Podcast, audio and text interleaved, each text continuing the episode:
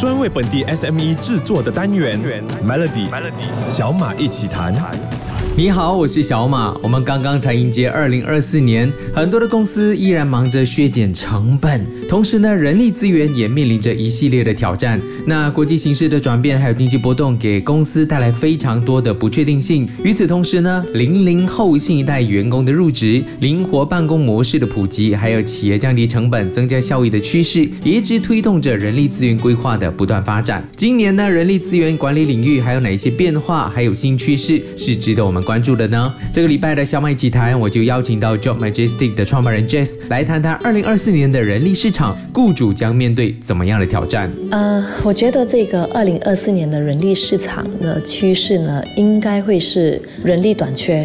还有这个工作性质变化的这个现象，最近我有看到一个数据哦，这个 DRSM 的数据表示，其实马来西亚目前的失业人数呢是差不多接近五十八万，但是呢，根据我们行内的这个调查，其实空缺的职位高达差不多八十万，那意味着什么呢？意味着现在我们整个的人力市场的趋势已经变成了这个工找人的局面，而整个就业市场呢，感觉就会像是从老板的天下变成了。打工族的天下，呃，所以说，不管是劳动型工作，或者是高技能的工作呢，接下来的这这几年呢，不管是二零二四年，或者是接下来的这两三年内，我觉得都会面对这一个严重短缺的这个现象，导致于雇主呢会嗯面对的挑战就是要想办法。怎么样去吸引还有留住人才？谢谢 Jess 哦。是的，工找人的时代在几年前就已经来临。来到新的一年，许多工作还是找不到人，有了生意却没有人手工作的这个问题，到底该怎么解决呢？怎么样才能够吸引到对的人才？明天继续有 Jess 和小马一起谈。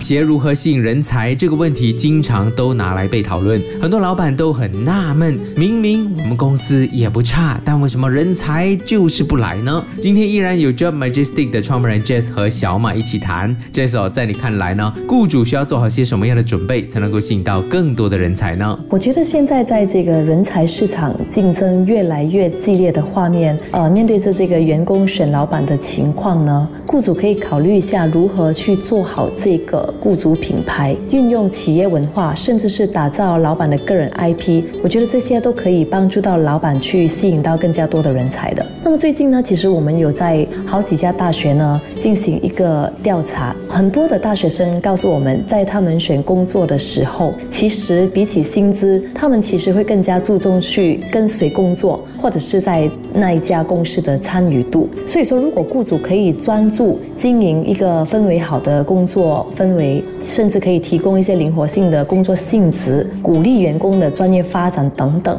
我觉得都可以对于。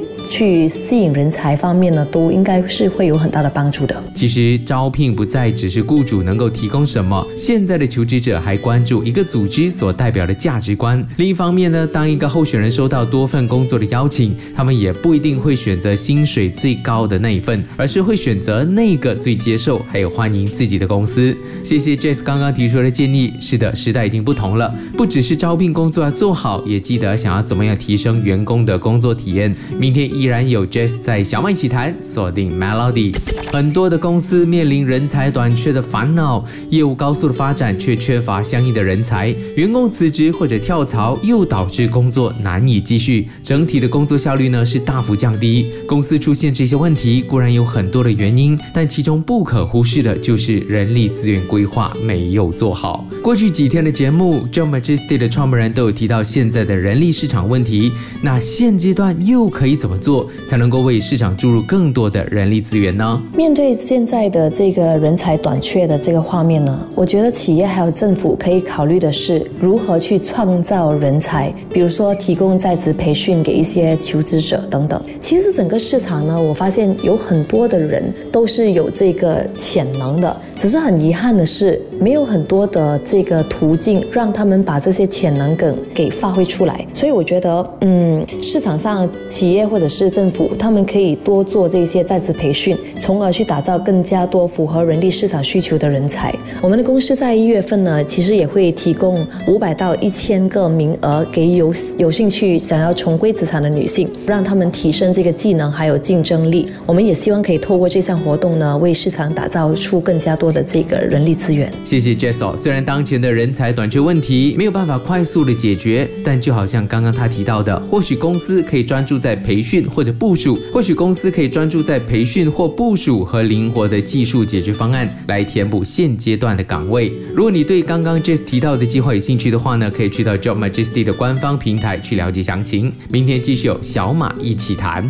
英国杂志《经济学人》就曾经写过，找错人使公司平均每年损失一百五十万美元，还有无数的宝贵时间。当一间公司请到错的人，不管是留任还是不留任，企业需要负担的显性招聘成本，还有隐性的招聘成本都是很巨大的。再来，过去一年呢，也出现了很多劳资市场的负面消息。我们看到有包括了假学历、假公司都有。那雇主在聘请人才的时候，需要特别注意。些什么才能够避免请到错的人呢？我们来听听 Job Majesty 的创办人 Jess 怎么说。在这里可以和大家分享一下，就是我们猎头会做的一些事情。通常在一个候选人要得到这个 offer 的时候呢，我们会会联系这个候选人之前的这个雇主或者是他的前同事，去了解一下他的工作的表现啊，或者是对于这个候选人的评价等等。此外呢，我们也会去看一下这个候选人的社交媒体，因为透过社交媒体很多时候。呢，我们也可以看到一个人的一些思想、行为举止等等。我们之前有试过呢，一个雇主，我们的客户想要 offer 这个候选人，那么在要 offer 这个候选人的时候呢，从这个候选人的社交媒体里面，我们看到这个候选人呢，其实是会常常说他前公司的坏话。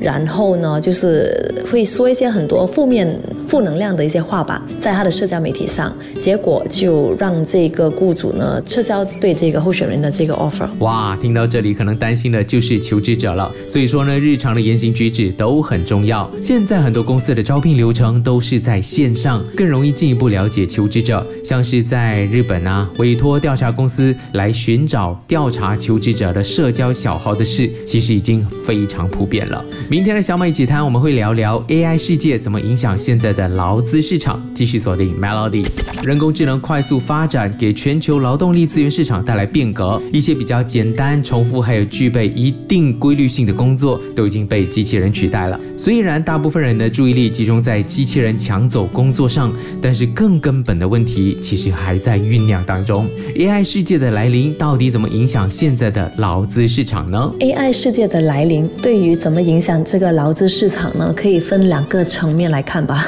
对于雇主来说呢，我觉得是一个非常好的东西，因为它可以提高这个生产力，从而呢就可以减少对于请人的这个依赖。特别是对于一些初创公司 startups 来说，更是一个很好的消息。他们可以利用这个 AI 解决很多事情，而且可以减少对于请人的这个费用。至于求职者呢？无可否认，AI 的来临是带来了这个前所未有的恐慌，很多职业呢非常害怕的被取代。但是我觉得 AI 的来临，我们应该要学习怎么样去 embrace，怎么去拥抱它。只要求职者的这些工作，它并不是太过听从指令的话，不是那种非常基层的这些工作种类的话，其实被取代的这个这个几率是相当的低的。所以 AI 的到领，从而可以间接性的提高这个员工的。这个竞争力，说话的就是 Joe Majesty 的创办人 Jess。其实很多企业导师都说过，AI 只会帮助人类更加进步，而不是和人类抢饭碗。而我们该做的就是和 AI 共存，